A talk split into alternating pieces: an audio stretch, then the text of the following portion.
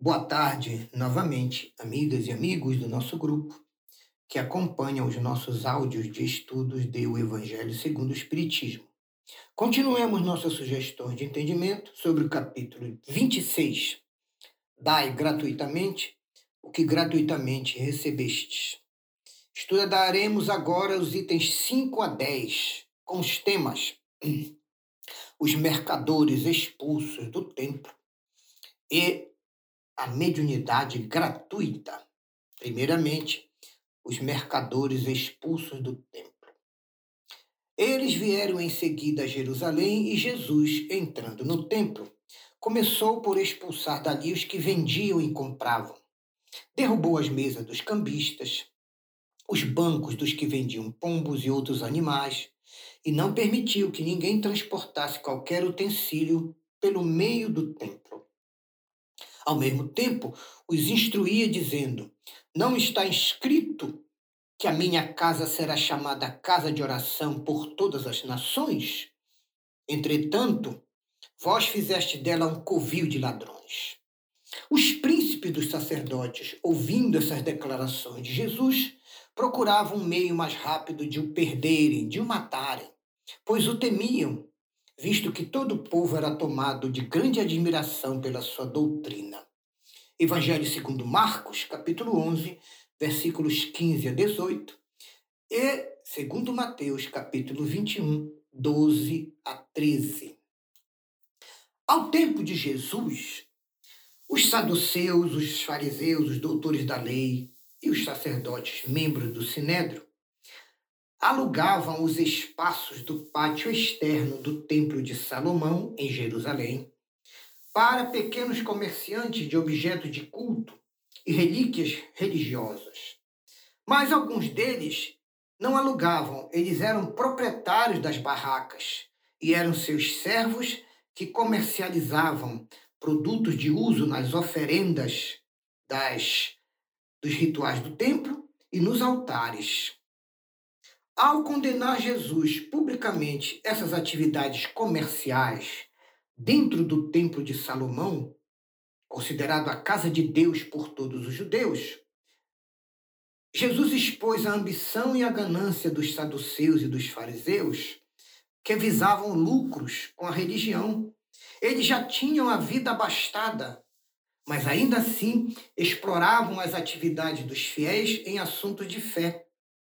Naturalmente, eles se sentiram muito prejudicados em seus negócios com as coisas de Deus quando Jesus condenou publicamente suas atividades comerciais dentro do templo. E logo planejaram se livrar o mais rapidamente de Jesus. Ao expulsar do templo, então, os mercadores, Jesus deu uma lição para toda a humanidade, condenando o comércio e o tráfico das coisas santas sob qualquer forma. Deus não vende a sua bênção, nem o seu perdão, nem a entrada no reino dos céus. Não tem, pois, o homem o direito de lhes estipular preço. E agora, estudemos mediunidade gratuita.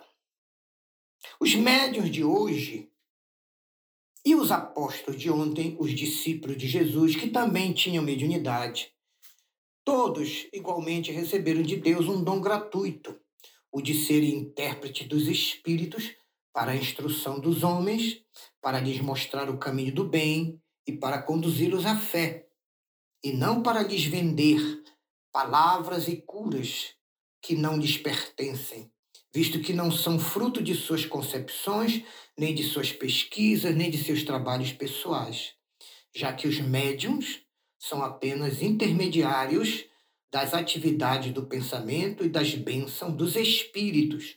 Estes, sim, os verdadeiros autores das mensagens. Deus não quer que a luz chegue a todos. Deus quer que a luz chegue a todos.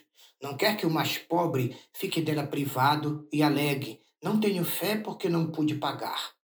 Não tive consolo de receber encorajamentos e testemunhos de afeição porque sou pobre. Tal é a razão porque a mediunidade não constitui nenhum privilégio e se encontra espalhada por toda parte. Fazê-la paga ou torná-la uma profissão rendosa seria desviá-la do seu providencial e caridoso objetivo. Ao estudarmos essas passagens, vemos que desde os tempos de Jesus, as atividades espirituais de intercâmbio mediúnico já sofriam influência da ganância e dos interesses econômico-financeiros de falsos profetas, que maus sacerdotes administravam e cobravam pagamento nas atividades dos templos que administravam. No cristianismo e no espiritismo, essas atividades dos médios são totalmente gratuitas e jamais devem receber paga, nem quaisquer outros benefícios, diretos ou indiretos, nem benefícios ou considerações e títulos humanos, homenagens públicas em razão de suas atividades mediúnicas. Além disso, quem conhece as condições em que os bons espíritos se comunicam e a repulsão que eles sentem por tudo que é de interesse materialista e egoístico, sabe muito bem que por qualquer coisa que exija influência, ganhos e importância social, eles logo se afastam. Ninguém pode garantir que os espíritos superiores estejam à disposição de um médium e sejam evocados por este médium a tanto por sessão. O simples bom senso repele essa ideia que é absurda, desrespeitosa para com Deus e com as coisas sagradas, e além de tudo isso, ainda é desonesta. O mesmo se dá se evocarmos por dinheiro nossos entes queridos e os seres que amamos. É uma profanação. É certo que até que se pode obter comunicações desse jeito, mas quem pode garantir a verdadeira identidade ou a sinceridade de quem veio se comunicar. Porque os espíritos levianos estão sempre apostos, são mentirosos, brincalhões e inferiores. Sempre vêm responder ao que lhes seja perguntado, sem se preocuparem com a verdade. Porém, quem deseja comunicações sérias deve, antes de tudo, pedi-las com utilidade com seriedade. E, em seguida, saber da natureza moral do médium e com que tipo de espíritos esse médium está ligado e se relaciona e trabalha. Ou, em um dito popular, diz-me com que espíritos tu andas, que eu te direi que médium tu és. Ora, as duas primeiras condições para se ter a benevolência dos bons espíritos são a humildade e a honestidade. É preciso também buscar os bons espíritos com devotamento, abnegação e o mais absoluto desinteresse moral e material.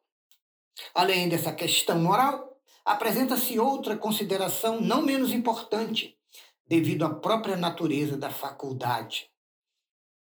A mediunidade séria não pode ser e não será nunca uma profissão porque ela própria se desacreditaria moralmente e automaticamente, sendo identificada com as atividades dos ledores de mão, daqueles que se chamam adivinhos, magos, prestidigitadores.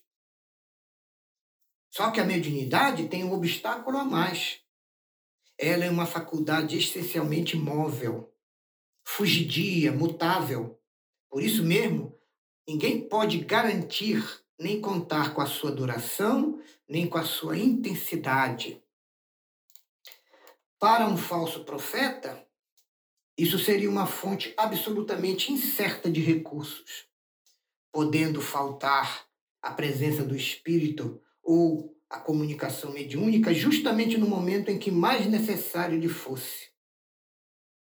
Diferente é o talento adquirido pela pessoa através do seu estudo, trabalho e esforço e dedicação, como, por exemplo, o exercício da, o exercício da profissão da medicina.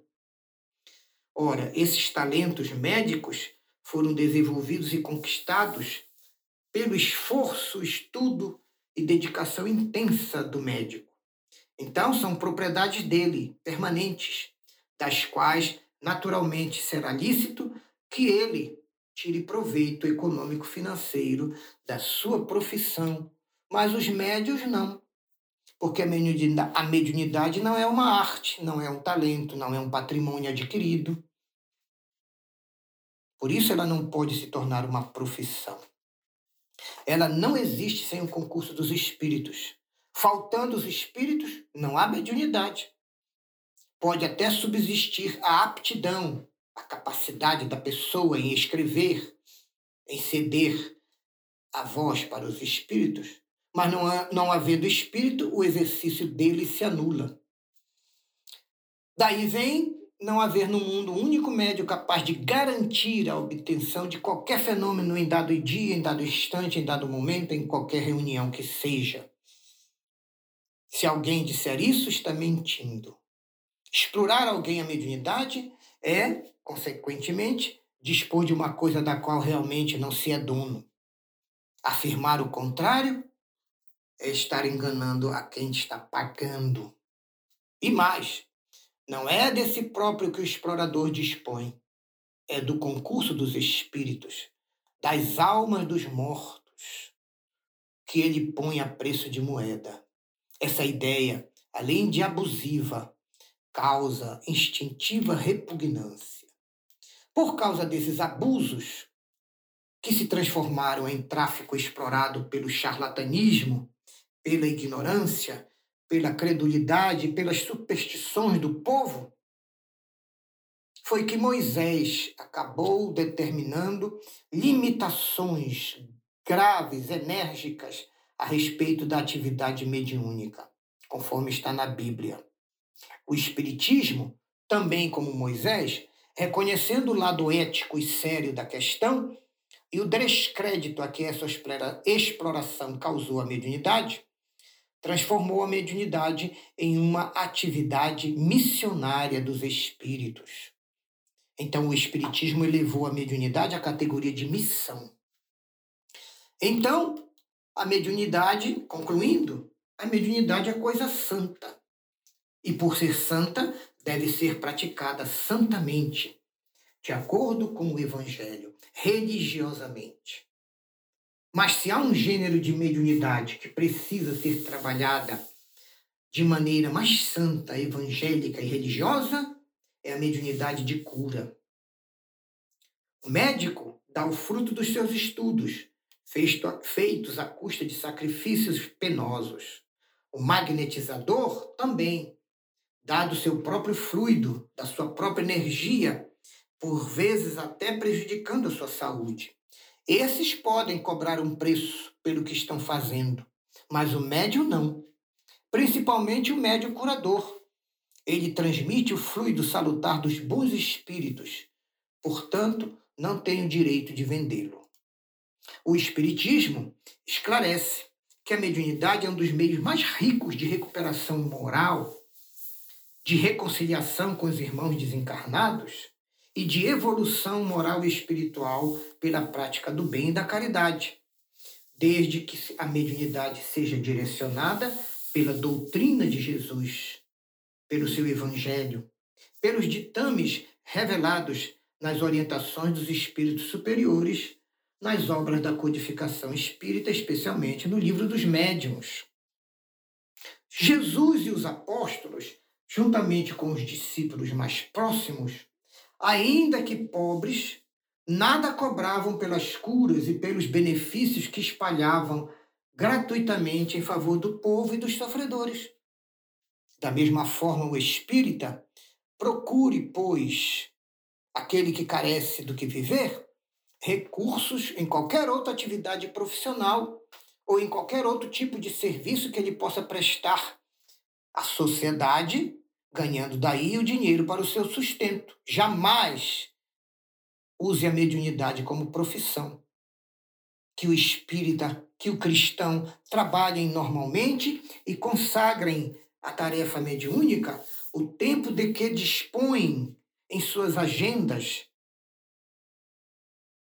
separando o tempo para o trabalho, para a família, para a vida pessoal do tempo destinado à atividade mediúnica e espírita. Os espíritos, por fim, levarão em conta o devotamento de cada médium, os seus sacrifícios, as suas renúncias, Ao passo que os bons espíritos e os espíritos superiores logo vão se afastando dos médiums que querem fazer deles um degrau ou uma escada para subirem na vida econômica e social e se tornarem afortunados e ricos. Seriam equivalentes, esses médiums, a novos saduceus e fariseus e doutores da lei, que já tinham sua fonte de renda e, mesmo assim, negociavam as coisas sagradas de Deus, explorando a fé do povo, que a eles obedecia cegamente. Concluímos aqui, então, os nossos estudos a respeito do capítulo 26 do Evangelho segundo o Espiritismo. Dai gratuitamente o que gratuitamente recebestes. Agradecemos a todos vocês, damos graças a Deus e pedimos ao Senhor que nos conforte e nos abençoe, hoje e sempre, com a luz do seu Evangelho. Graças a Deus.